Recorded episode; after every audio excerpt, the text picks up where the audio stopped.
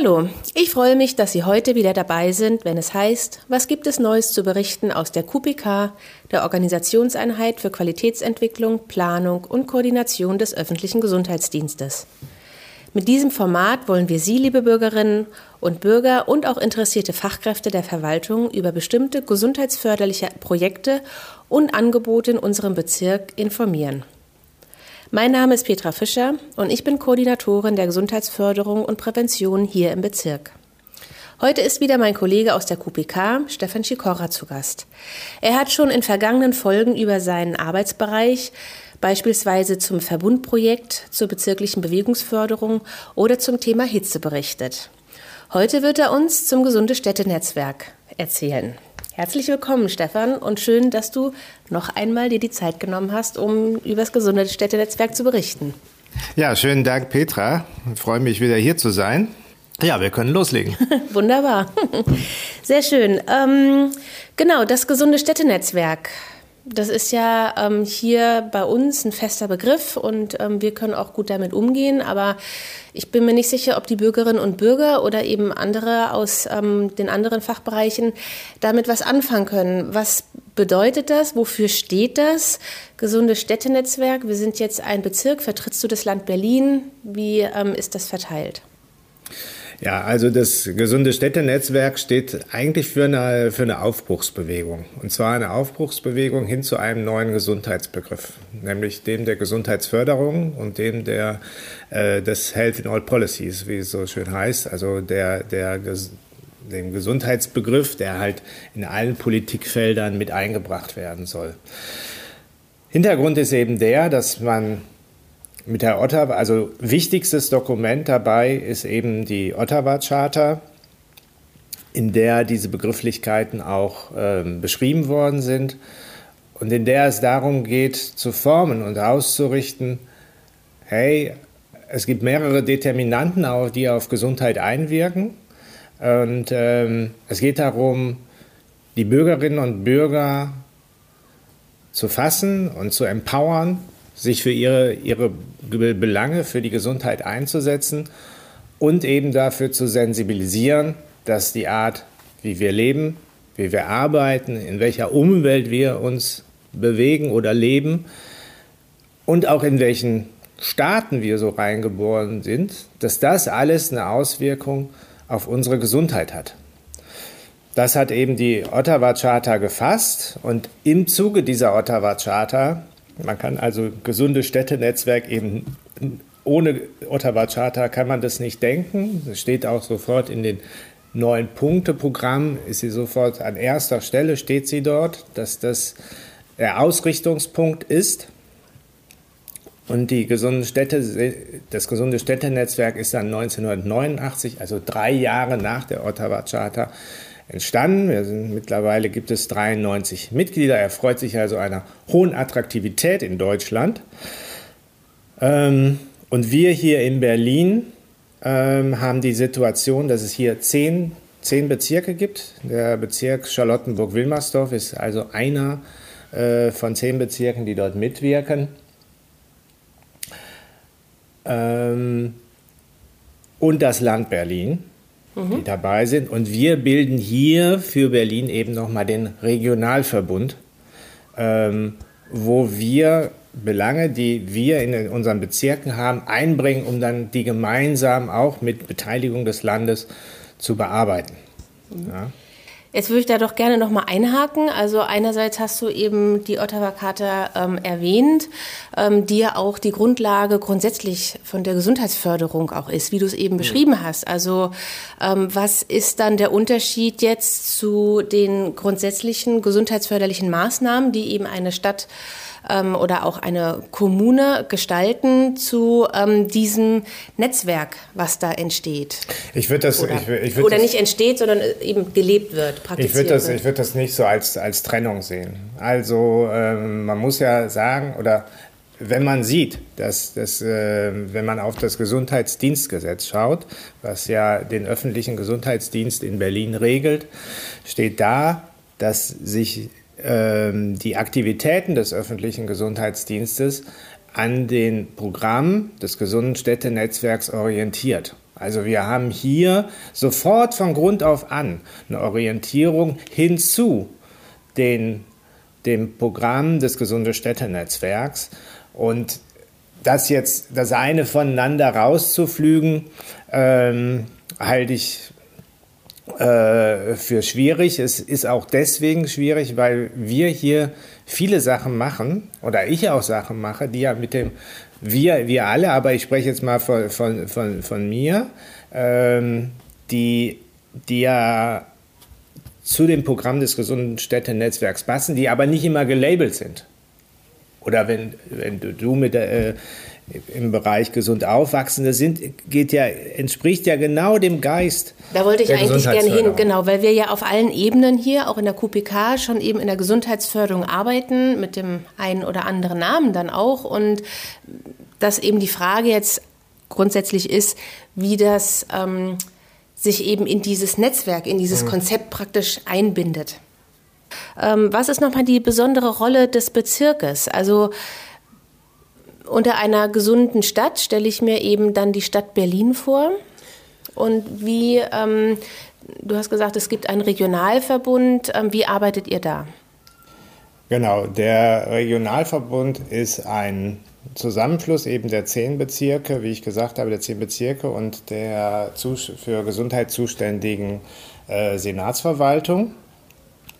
Und wir haben jetzt seit eigentlich zwei, drei Jahren sind wir unterwegs, um uns hier neu zu formieren, weil wir gesehen haben, ähm, dass wir nicht nur eine bloße Austauschplattform sind, sondern dass wir auch gesehen werden wollen. Was halt A, eine gesunde Stadt bewirkt, aber was wir auch im Regionalverbund halt bewirken können. Und ähm, haben dazu uns erstmal eine neue, neue Ordnung geschaffen. Das ähm, sind jetzt, sind jetzt alle, alles Internas, aber die haben viel damit zu tun, ähm, eben das, was ich sagte, Gesundheitsförderung ähm, und das, den Begriff der gesunden Stadt, den Begriff des gesunden Städtenetzwerks zu, zu konfigurieren ein Stück weit und damit auch besser in die Öffentlichkeit zu tragen. Mhm. Beispielsweise ein ganz gutes Beispiel sind die, die äh, fünf Positionen, die wir zur Mobilität entwickelt haben. Mhm. Damit sind wir halt in die Diskussion gegangen mit der, mit der Bevölkerung, haben ein, eingeladen, waren da ja auch bei der Landesgesundheitskonferenz dann dabei mhm. und haben die, haben die vorgestellt waren auch dann mit anderen Senatsverwaltungen im Gespräch, um zu schauen, was kann man tun, um Mobilität, äh, die Mobilität zu fördern, die Alltagsmobilität zu fördern, weil wir ja auch genau wissen, dass eben Alltagsmobilität einen Impact auf Gesundheit hat. Mhm. Also wenn die Menschen häufiger mit dem Fahrrad zur Arbeit fahren können, mit den öffentlichen Verkehrsmitteln zur, zur, zur, zur Arbeit fahren können, wegen meiner noch eine Station vorher mal aus dem Bus aussteigen und dann zu Fuß gehen etc. Das hat ähm, das ist nachgewiesen, dass das einen gesundheitlichen Effekt hat und deshalb haben wir gesagt, okay, das machen wir auch jetzt mit zu unserem Thema und treten damit als Regionalverbund Berlin äh, in, in Kontakt mit anderen Akteuren hier in Berlin. Mhm. Und das ist ja ein schönes Beispiel, was du gerade gebracht hast, wo man ja auch sehen kann, dass Gesundheitsförderung ein Querschnittsthema ist und ja auch die Bereiche Umwelt oder auch Verkehr, Mobilität dann betrifft. Wirkt ihr dann auch auf die Fachbereiche ein? Sind die dann auch mit in dem Regio-Verbund vertreten oder das, wie kommen die ins Boot? Also die Fachbereiche ist jetzt nochmal ein anderes Thema, aber wo du das Boot erwähnst und wie Menschen da oder Akteure mit ins Boot kommen, ist eine ganz wichtige Sache die Initiativenvertretung. Die, die, die ist äh, hier an der Stelle genau richtig. Was weil, verstehst du darunter für sage ich, sage, mhm. führe ich sofort aus, weil eben, ich komme nochmal auf die Ottawa-Charta zurück, ähm, deren Geist war ja, dass Gesundheit sozusagen gesellschaftliches Thema wird, gesellschaftlich verankert wird und wir die Menschen empowern oder gemeinschaftlich für Gesundheit eintreten und die Akteure aus dem Gesundheitsbereich in die anderen, anderen Bereiche mit reinwirken und gucken, inwiefern man dort dann eben Gesundheit unterstützen kann. Und die Initiativenvertretungen mhm. sind eben sozusagen die Brücke in die Gesellschaft.